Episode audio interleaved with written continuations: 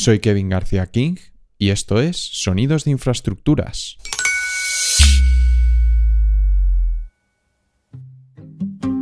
A la hora de decidir qué carrera estudiar, muchos de nosotros acabamos escogiendo un grado que tiene poco o nada que ver con el trabajo que finalmente desempeñamos.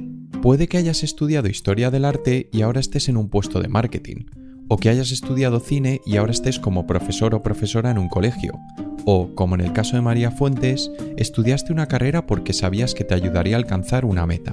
La idea de María era estudiar moda y diseño, pero sus padres no estaban del todo convencidos a que fuese la mejor opción de cara a su desarrollo profesional, aparte de que no había ningún centro cerca de Cádiz donde pudiera estudiarlo. Entonces eh, pensé que lo más parecido al diseño de moda era el diseño de edificios. Al final María decidió estudiar la carrera de arquitectura en Sevilla y, como sucede en muchos casos, le resultó difícil encontrar trabajo una vez terminó el grado. A pesar de ello, María seguía teniendo claro que quería diseñar, a ser posible en el mundo de la moda, y optó por hacer un máster en modelado de información de construcción, o BIM, para acercarse un poco más a ese sueño. Yo decidí hacer el máster BIM porque buscando ofertas de trabajo para diseñar tiendas de ropa en Inditex pedían este máster, por eso digo que es muy gracioso porque decidí estudiar este máster para diseñar tiendas de ropa y he acabado em, coordinando túneles. Resulta que acabó trabajando con túneles ya que Ferrovial suele buscar estudiantes del Master BIM que puedan trabajar en sus proyectos. Para aquellos que no estén familiarizados con este concepto, la metodología BIM es un proceso de generación y gestión de datos e información de un edificio o infraestructura a lo largo de todo su ciclo de vida. Y fue con esta metodología que María empezó a darse cuenta de que quizá diseñar tiendas de ropa no era lo único que le interesaba de cara a su futuro profesional. Después de graduarse, María aceptó una oferta de trabajo de Ferrovial en Londres, donde ha estado viviendo los tres últimos años primero trabajando en el aeropuerto de Heathrow y luego en el túnel de Silvertown, un nuevo túnel de doble calzada de 1,4 kilómetros bajo el río Támesis que conectará la península de Greenwich y el distrito de Silvertown. Y es posible que llegados a este punto pienses que todo esto suena como una historia de lo más normal, ir a la universidad, obtener un grado, conseguir un trabajo, pero resulta que la historia de María no es tan sencilla como parece, y durante mucho tiempo no fue algo que ella compartiera abiertamente. Fue en su segundo año de universidad cuando empezó a notar un cambio en su cuerpo. Se le diagnosticó ansiedad, pero antes de ello todo parecía ir sobre ruedas. Mi vida eh, era, vamos a decir, maravillosa. Yo, yo vengo de una ciudad de Cádiz, del puerto de Santa María. Allí vivía con mis padres. Em, en los estudios siempre he sido una chica muy brillante. Además, eh, yo jugaba al pádel entonces he pasado casi toda mi, casi toda mi vida viajando por España eh, de torneo en torneo porque competía a nivel nacional y era una de las mejores. Ahora está muy de moda y en, ese, en esa época tampoco era tan conocido el pádel, pero bueno. Eh, además, eh, me estaba preparando en las Olimpiadas de, de Química. O sea, tenía una vida que si lo, que si lo cuentas o si mi madre, si le preguntas a mi madre, te diría que era como la hija perfecta. Entonces esto va a pasar, lo digo porque esto va a pasar también factura eh, a nivel mental cuando todo ocurre. No solo era brillante en eso, sino que pude elegir la carrera que quise, porque eh, las pruebas de acceso a la universidad eh, conseguí la nota suficiente para estudiar lo que quería, donde quería y cómo quería.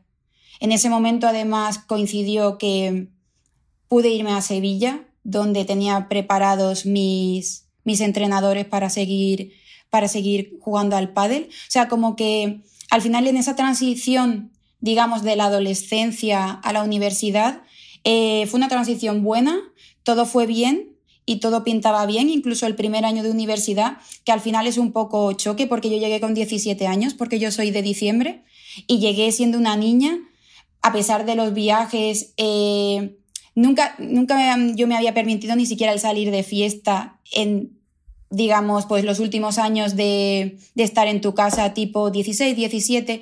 Yo pasaba los fines de semana en una, en una furgoneta.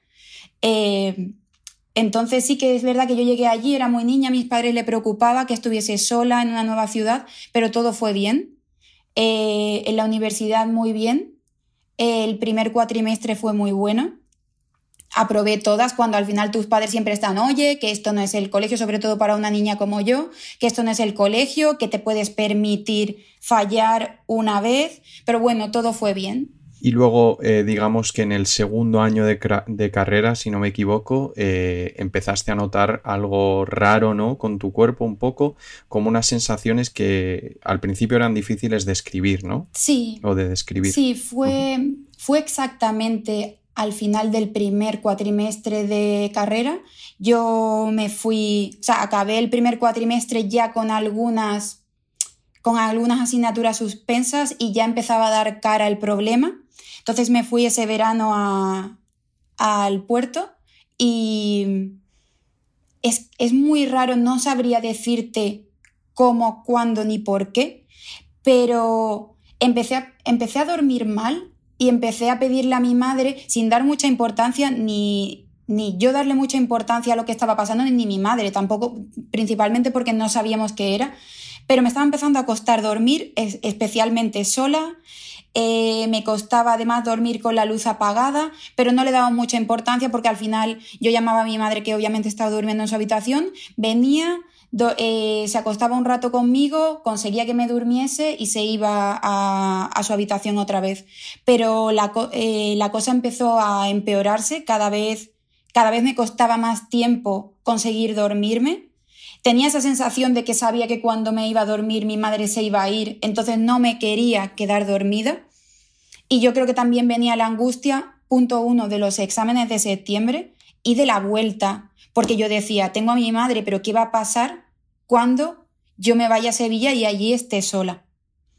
Entonces eh, llegué a Sevilla, em, empecé a, a no poder dormir. Recuerdo pasar más de 72 horas sin pasar por mi casa. Me iba a la sala de estudio. Allí conseguía dormir porque había gente. Es verdad que para los arquitectos es muy normal, de todas formas, pasar 24 horas en, la sala, pero por otros motivos. Eh, todavía eh, no, creo que no conseguí darle, o sea, iba como fluyendo, cada vez las cosas iban empeorando, pero no, todavía no tenía yo esa sensación de, de que había un problema real. Al final, eh, Creo que yo siempre soy, era muy como de machacarme, no quería ver el problema y era muy de justificar, bueno, será miedo, miedo a la oscuridad o a lo que fuese.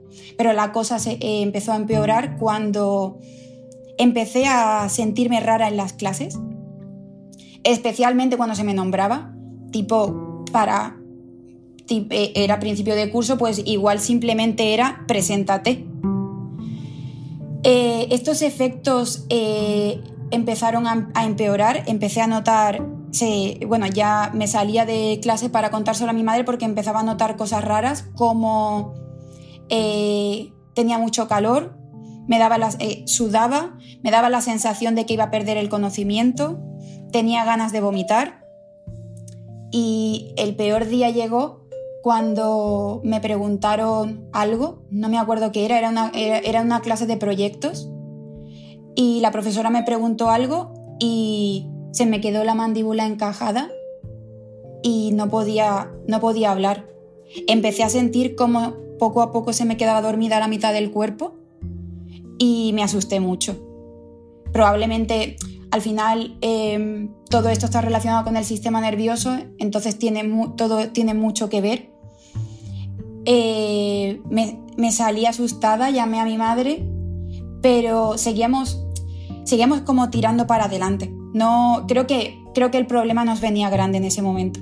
Te quería preguntar un poco por la figura de tu madre, ¿no? Un poco qué significó para ti durante ese momento y cómo fue pues una persona muy importante, ¿no? Para entender un poco qué es lo que te estaba pasando y también como persona de apoyo, ¿no? Para, para apoyarte en ella durante esos momentos. Sí, hubo un momento que me, que me asusté tanto que fue el día que no podía más y me, me encerré en el baño a llorar y llamé a mi madre. Obviamente mi madre estaba en el puerto de Santa María, yo estaba en Sevilla y vino corriendo en el coche que es, es, casi una hora y media. Yo estuve una hora y media llorando, esperándola en el baño y creo que no, fui, no era capaz de salir del baño y solo fui capaz de salir porque ella vino y me abrió la puerta. Y esto ha sido así, pues vamos a decir que ella me ha llevado de la mano a exámenes, me ha llevado de la mano a todos sitios. La figura de mi madre es muy importante porque eh, cuando estás hundida, porque en ese momento al final ya no eres tú y estás fuera de control. Yo la senté un día, no tenía pensado contar esto, pero creo que, que, lo, que el momento lo merece. Hubo un día que, que me senté con ella y, y le dije que, que me quería morir, que mi vida no tenía sentido, que estaba todo fuera de control y tenía 19 años y la sensación es, es que la sensación simplemente era que estoy loca. O sea, no, no lo entiendes y es que no eres tú. Es como, como verte desde fuera y decir que ya está todo perdido.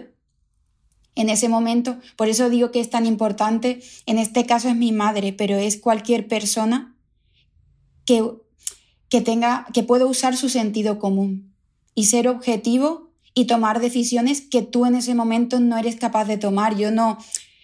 Lo digo porque igual tiene sentido que en este momento mi madre tomase la decisión también por mi edad, pero esto te puede pasar con 30 años y créeme que tienes la misma poca capacidad de decisión que yo con 19. No tiene nada que ver.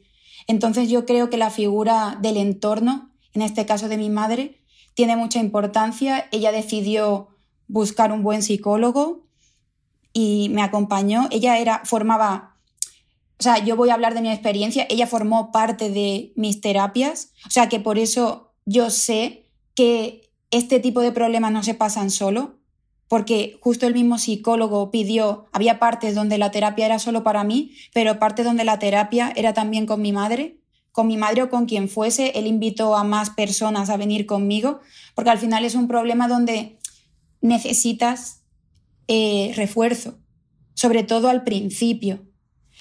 Entonces, han sido 10 eh, años de psicólogos y psiquiatras porque eh, al final el problema que tengo es ansiedad. Le iba, decidimos hasta ahora llamarle problema, ahora le voy a llamar enfermedad. Es una enfermedad y como tal necesitas un psiquiatra que es un médico que la trate y necesitas un psicólogo para lidiar con ella. O sea, son, son eh, especialistas diferentes y en mi caso necesarios los dos. Eh, creo que a nivel de todo, lo que va, de todo lo que va a continuar en la entrevista, por supuesto, el psicólogo ha tenido mucho que ver, pero la calma me la da el psiquiatra con los medicamentos que necesito. Porque sí, tomamos medicamentos, porque hoy vamos a... Hoy tengo ganas de romper tabúes y vamos a hablar sin filtro de enfermedades mentales, de pastillas para la ansiedad, de pastillas para dormir, porque he estado 10 años necesitando pastillas, unas pastillas para dormir, unas pastillas para la ansiedad cuando ya tengo el ataque de ansiedad, otras para prevenir y otras para cuando intuyo que va a pasar. En el ámbito laboral se habla a menudo del estrés. Estamos estresados porque tenemos una gran carga de trabajo. Incluso podríamos decir que estamos ansiosos, porque puede haber un plazo de entrega ajustado y no tenemos todas las herramientas que necesitamos para hacer nuestro trabajo. Para María, el saber diferenciar entre estrés y ansiedad es un punto clave. Es posible no notar estrés, pero sí ansiedad. Tomando como referencia las experiencias vividas por María, ambos pueden tener un efecto sobre uno mismo, pero a menudo ese efecto suele ser diferente dependiendo de la persona. Eh, bueno, yo me estoy un poco como eh, hablando, digamos, con pies de plomo, porque yo hablo siempre de mi experiencia. No me quiero nombrar un gurú de, la ansiedad, solo hablo de lo, que, de lo que yo he vivido. Pero sí que es cierto que es curioso que eh, a raíz de mi experiencia puedo decir que la gente confunde mucho lo que es ansiedad con lo que es estrés. Estrés tenemos todos todos los días, especialmente si trabajamos en construcción, porque cada día hay un problema en obra y el estrés es bueno, porque el estrés es motivación. Entonces, no todas las personas, obviamente la ansiedad genera estrés. Estrés, porque yo he tenido estrés de no saber qué me pasa. Pero tengo que decir que muy, muy, muy poquitas veces he tenido crisis gordas de ansiedad por el trabajo. Entonces, en este momento, esa relación ansiedad-estrés quedan totalmente separadas. Entonces, yo creo que como se confunde, los que lo sufrimos tenemos miedo a mostrarlo por miedo a mostrarnos más incapaces que otros para desarrollar una carrera profesional, porque parece que la gente que tiene ansiedad, eh, en cuanto se le, se le pone un poco de presión, se van a agobiar, guion, estresar. Y no es así. Yo no, yo me levanto un día, un día maravilloso, con sol, domingo, que no tengo nada que hacer y puede que tenga ansiedad. El motivo no lo sé, he aprendido o me han enseñado a que es mejor no pensar el motivo, da igual. Solo hay que solucionarlo. O realmente es lidiar. Luego, es cierto que hay gente que puede no tener. Yo tengo ansiedad crónica, o sea, voy a tener ansiedad toda mi vida. Eso no quita que bajo estrés personas puedan tener crisis de ansiedad en momentos puntuales. Entonces, es un poco es verdad que al final puede ir ligado, depende de la persona, pero sí que hay que diferenciar sobre todo la gente que lo sufre siempre. O sea, que tienes una ansiedad crónica diagnosticada con tratamiento y con todo. Entonces, yo no tengo estrés casi nunca, pero sí tengo ansiedad.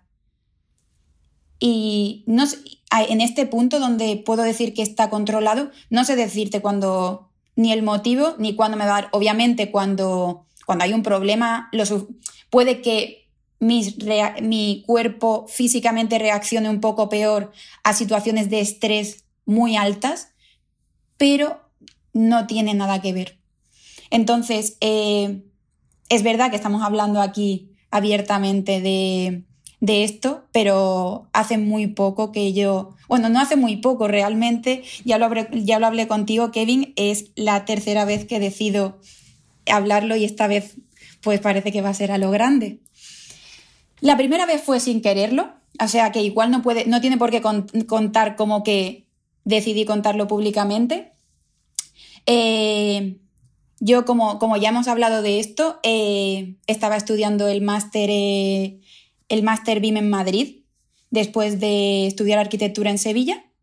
Y es verdad que todo empezó a ir bien. Yo creo que al final eh, este proceso de 10 años, al final maduras y aprendes y vas como asentando. Entonces, es cierto que poco a poco vas eh, aprendiendo a vivir con el problema. Es verdad que el máster eh, ayudó porque al final en la carrera siempre he sido la peor, cosa que también me pasó factura teniendo en cuenta que siempre he estado acostumbrada a ser la mejor y cuesta, cuesta llegar a la uni y que en un grupo no te, no te elijan o ver cómo hay gente que acaba la carrera en seis y tú la acabas en nueve y encima no te apetece contar los motivos. Prefieres pensar que no eres lo suficientemente buena. En la siguiente parte de la entrevista, María menciona a un hombre llamado Teo, que no solo la ayudó a superar esa idea de que no era lo suficientemente buena, sino que se convertiría en la clave para ayudarla a aceptar su ansiedad. Y Teo no es que fuese un terapeuta, él trabaja para Ferrovial y fue la persona que entrevistó a María para un puesto en su equipo. Y resulta que esa entrevista que tuvieron no fue como María se la esperaba. Teo le hizo un montón de preguntas inusuales, cosas como el diseño de su currículum, pero también le hizo una pregunta en particular que María respondió con total sinceridad. ¿Qué pasaría si dices que no eres la persona correcta para el puesto? Fue la entrevista más rara de mi vida, pero también te digo que a día de hoy es la conversación que más recuerdo, que más agradezco y que más me ha enseñado. Yo fue muy raro porque Teo se presentó, Teo era, Teo era un tío súper peculiar. O sea, era un tío que yo creo que hablabas con él cinco minutos y ya te sabías que era especial. En la entrevista eh, se presentó y lo primero que me dijo era que, o sea, mi currículum era como muy, muy arqui, o sea, tenía muchos colores, mucho diseño. Y su primera pregunta fue que, qué sistema o digamos como qué algoritmo había utilizado para elegir el color de, cada letra de mi título.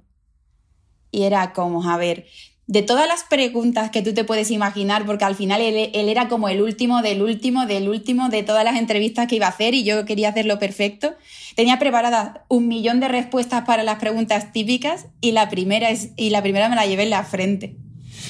Menuda, menuda pregunta, ¿eh? Yo no sabría si podría responder a esa pregunta. Bueno, supongo que ahí empezó nuestra conexión porque sí que había un motivo.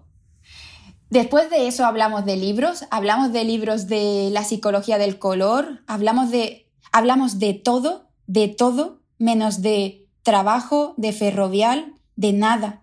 Por eso digo que es la entrevista, es la entrevista más bonita que he tenido. Y yo creo que todo esto que he contado adelanta ese momento de la entrevista justo al final, cuando a mí me empieza a entrar como el agobio. Porque yo había pasado ya cuatro, entrevistas en Ferrovial.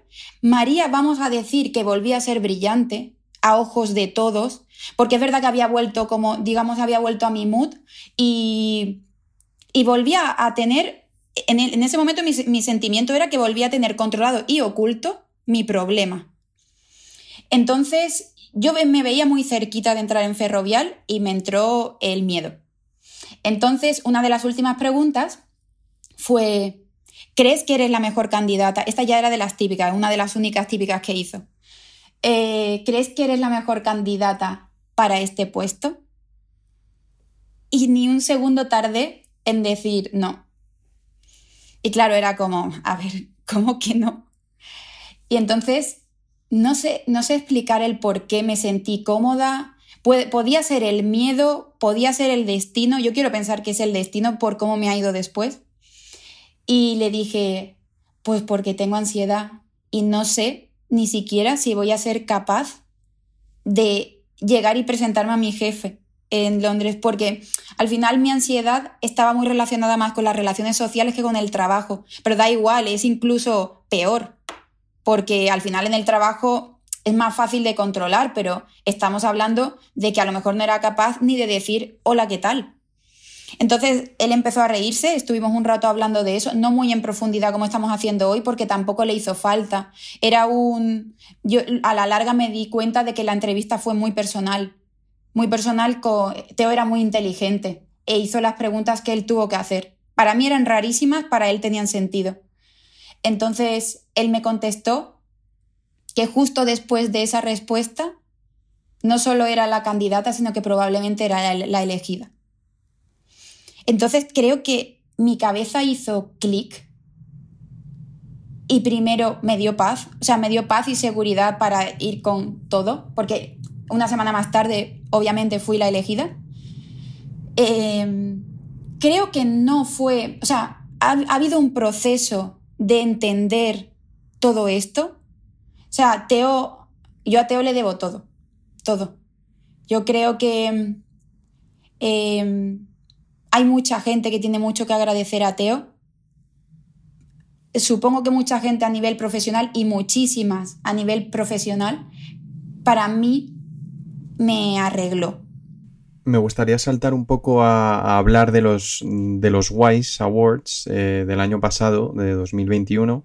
En este caso mencionabas a Javier y un poco lo que significó para ti. Y en la llamada del otro día nos comentabas que Javier, dentro de las muchas cosas que te enseñó, eh, te enseñó el tema del arte japonés llamado, y no sé si lo pronuncio bien, kintsugi. Sí. ¿No? Sí. Kintsugi. ¿Nos podrías explicar en qué consiste este arte japonés?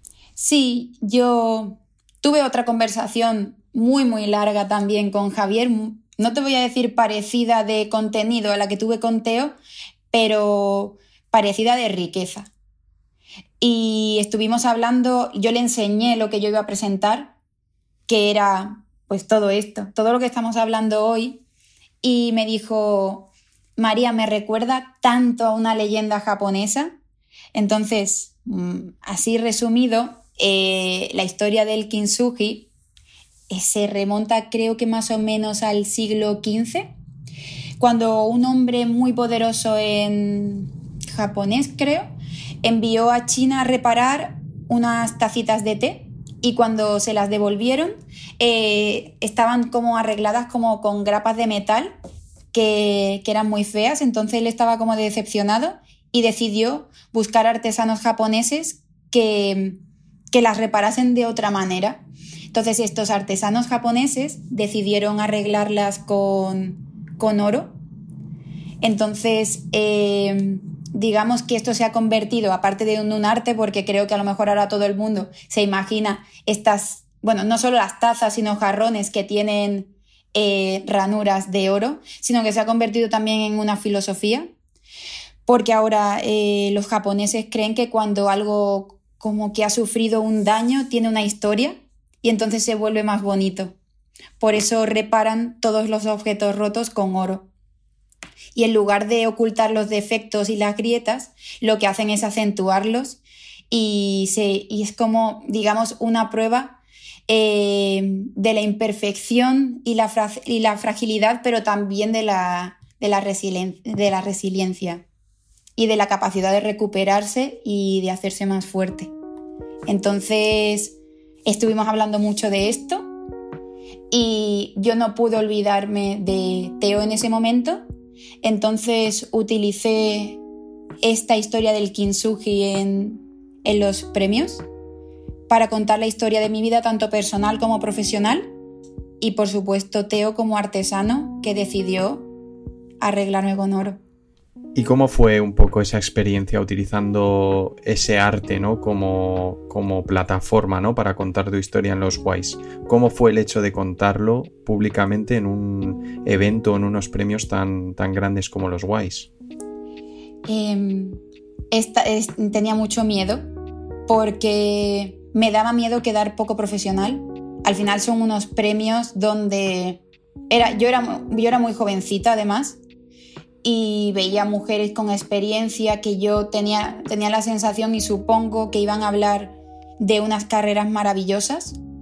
Y yo estaba segura de lo que quería decir, pero nunca, nunca está, eh, o sea, el miedo siempre está ahí, el miedo a, a que a lo mejor no todo el mundo comparta lo que tú estás queriendo decir, pero gracias a Javier eh, se me quitaron todas las dudas y tiramos para adelante. Entonces, no solo es el, no solo es el kintsugi lo que yo quería, vamos a decir, que era, que quise hacer una especie de protesta, porque yo ya estaba bien, tan bien como para llegar a unos premios y decir, oye, tengo este problema y me habéis hecho finalista. Eh, sino que hice una crítica a un poco, vamos a decir, al mundo profesional. Porque lo estuve hablando ya contigo, me parece que LinkedIn está haciendo un poquito de daño y me incluyo. Me incluyo porque yo hasta ahora también lo he hecho. Quizás ahora deberíamos todos empezar a cambiar esto y eh, solo mostramos nuestras fortalezas allí. Y es normal, al final a nivel profesional se nos pide la perfección y está bien pero creo que está haciendo mucho daño en la salud mental de la gente. El nivel de, exigencia ahora mismo es alto, ya por no hablar de España, donde falta trabajo. Entonces, presentar a la gente como robots que no sienten nada y lo hacen todo perfecto y solo están cargados de eh, logros y de premios está mal. Y me, me incluyo yo, que igual si vemos mis últimos posts, María es perfecta y gana todos los premios y todo es maravilloso, súper inteligente, súper exitosa y todo está bien. Y es verdad, es verdad porque todo eso lo he conseguido, pero lo he conseguido no siendo perfecta. Y este mensaje un poco de mostrar las imperfecciones, que también eh, lo utilizaste en los Wise Awards, ¿no? Como, un, como una manera diferente de presentarte, tuvo un impacto también para la gente que, los estaba siguiendo los Wise Awards y que te estaba siguiendo a ti y luego compartieron un poco contigo eh, o te dieron las gracias un poco por compartir eh, esas experiencias. ¿Cómo fue un poco eh, la reacción de la gente? Sí, la verdad es que la época de los Wise la recuerdo llorando mucho, pero bueno, por motivos positivos. Pero es verdad que aparte de Javier, que me animó mucho a seguir con esto, eh, vas recibiendo feedback de gente que lo sufre, no solo de la gente que no los valoro menos, pero no solo de la gente que te dice te valoro mucho, eres una campeona, eres una tía muy fuerte, que lo recibí de, mis managers de ahora y lo agradezco muchísimo. agradezco no solo eso, sino que no han dejado de tratarme como ya me trataban, porque hay veces que duele un poco también sentir que, te tratan diferente cuando lo que yo pido es normalidad, por eso lo estoy contando.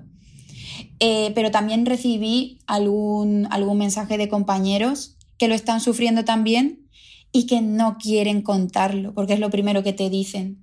Y yo los respeto, pero si me van a, si me van a escuchar esto, yo animo a que lo cuenten, porque igual que ellos, lo que hay que pensar es que igual que ellos han, han sentido empatía, paz con, digamos, con mi historia, igual si ellos se animan a contarlo, yo no tengo voz para llegar a todos, pero si ellos se animan a contarlo, esto es como un teléfono que va así y recorre todo el mundo.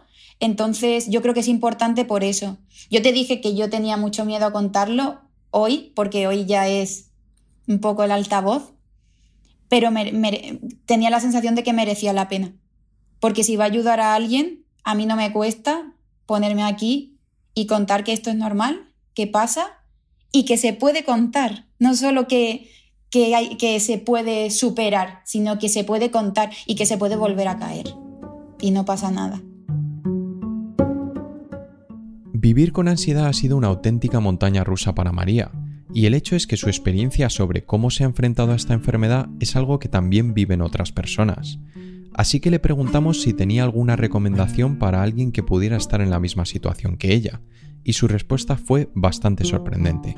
Sí, eh, yo creo que para las personas que lo sufren, consejos no tengo ninguno, porque cada persona es un mundo y, yo tengo mucho respeto a este tipo de problemas. Estamos hablando de la ansiedad, pero a mí me gustaría hablar de problemas mentales en general, como puede ser la depresión. Son todo enfermedades que nos cuesta mucho porque la gente que tiene diabetes no pasa nada si lo cuenta en la oficina, pero a ver cómo vas tú a la oficina y, que, y cuentas que tienes depresión y que no es que estás triste, es que es una enfermedad. Entonces, em, para ellos solo, si alguien me está escuchando, mi único consejo es que si no les apetece contarlo, me pueden escribir a mí. Y para las personas del entorno, por un lado, las personas del entorno cercano, voy a separar entre lo personal y lo profesional. Para esas sí tengo muchos. Eh, yo creo que em, sé que todo el mundo que te quiere intenta empatizar contigo, pero eh, no, no, pueden, no son capaces de llegar a entender lo que tú estás pasando, solo lo entiende la persona que lo ha sufrido. Eso no significa que no puedan estar ahí pero yo diría que intenten no hacer juicios o no intentar eh, preguntarte demasiado para entender, porque por mucho que yo conteste, nunca vas a llegar a entenderlo porque no lo has vivido. Mi consejo es sentido común y estar ahí, estar ahí sin agobiar, pero estar. Mi madre, yo creo que al final, por eso digo que los consejos están de más. Yo creo que cuando, que cuando alguien te quiere y te ve así, al final es instinto el, es instintivo el ayudar y el... Y luego a nivel profesional no es que tenga consejo, tengo deseos. Y es que, que se pueda contar. Se pueda contar como lo estamos hablando hoy, sin, que, sin miedo a los prejuicios, sin miedo a que te vayan a tratar diferente, sin miedo a que, a que piensen que vales menos, sin miedo a que cuando yo lo he contado me digan que si me quitan trabajo porque me voy a agobiar cuando no tiene nada que ver. Y, poco más. es naturalidad sobre todo.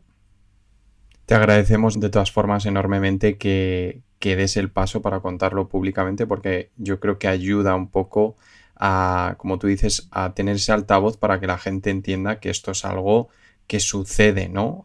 le puede suceder a cualquiera y que no tiene por qué encerrarse, sino pues que lo que sea un poco más abierto, ¿no? En ese sentido. Así que muchísimas gracias por, por animarte a contarlo, María. Como reflexión final, eh, quería un poco eh, recapitular sobre todo lo que hemos hablado desde el principio cuando empezaste a tener estos problemas, ¿no? Como, como los llamamos, hasta ahora, un poco pues esa evolución que has sufrido y cómo ahora tú te enfrentas a esos problemas de ansiedad y cómo, eh, cómo ha cambiado un poco tu perspectiva sobre estos problemas o estos ataques. Sí, al final em, esto es algo con lo que ya aprendes a vivir. No, no se eh, es lo que yo siempre digo, eh, es, como es una enfermedad para siempre, nunca se supera, solo se aprende a vivir con ella. Entonces, lo que sí tiene son mil herramientas para que no afecte. Entonces, eh, yo ahora sigo teniendo ansiedad, pero sé, sé analizarla y evaluarla sin necesidad, además, de, de un especialista. Pero bueno, que si lo necesitas en algún momento volvería, que eso es otra de las cosas que, que me parecen importantes. Y es, no está mal necesitar ayuda profesional, digo, que hay veces que nos cuesta o que no confiamos o que pensamos que no es para tanto y lo dejas para cuando ya estás roto del todo y a lo mejor cogido a tiempo eres capaz de tener las herramientas para no llegar al, al extremo que llegué yo. Yo, por ejemplo, esperé, porque ya hemos contado todo ese desarrollo. Igual cogido a tiempo, hubiese, digamos, dolido menos, no lo sé. Entonces, yo sigo teniendo que controlar cada vez que llego a algún sitio donde está el baño, que es mi momento de paz para mí. Em, y depende del día. Eh, hace, unas, hace un mes eh, tuve una conferencia en la Digital Construction Week de aquí que fue, al final cuando te cuentan estas cosas, primero te entra como la emoción del momento y luego ya recuerdas quién eres y dices, uff, a ver. Pero no necesité pastillas ese día, estaba como muy estresada con lo que tenía que decir. Estresada, no agobiada. Em, y, no, no, pensé en eso. Al final, claro que la cabeza juega a veces malas pasadas. Entonces, ahí no necesité nada. El día de los guays sí que lo necesité. Es un poco ir conociéndote, ir analizándote y saber lo que necesitas en cada momento. Y por supuesto, dejar de juzgarte. Yo ya, lo, yo ya he dejado de hacerlo. Está bien. Y me hace ser quien soy y probablemente me hace, me hace ser más empática que hace 12 o 13 años. Nos gustaría dar las gracias a María por charlar con nosotros. Ha sido un verdadero placer poder hablar tan abiertamente con ella sobre el tema de la ansiedad y sus experiencias vividas. Sonidos de Infraestructuras es una colaboración entre Ferrovial y Veleta Media. Nuestro equipo lo forman Craig Lawless, José García Guaita, Arancha Gulías, Paloma González, Bethany Ashcroft, Fátima Gracia y yo, Kevin García King. No olvides dejar una reseña en Apple Podcast y si te ha gustado el episodio, no olvides compartirlo con tus amigos. Soy Kevin García King y esto es Sonidos de Infraestructuras.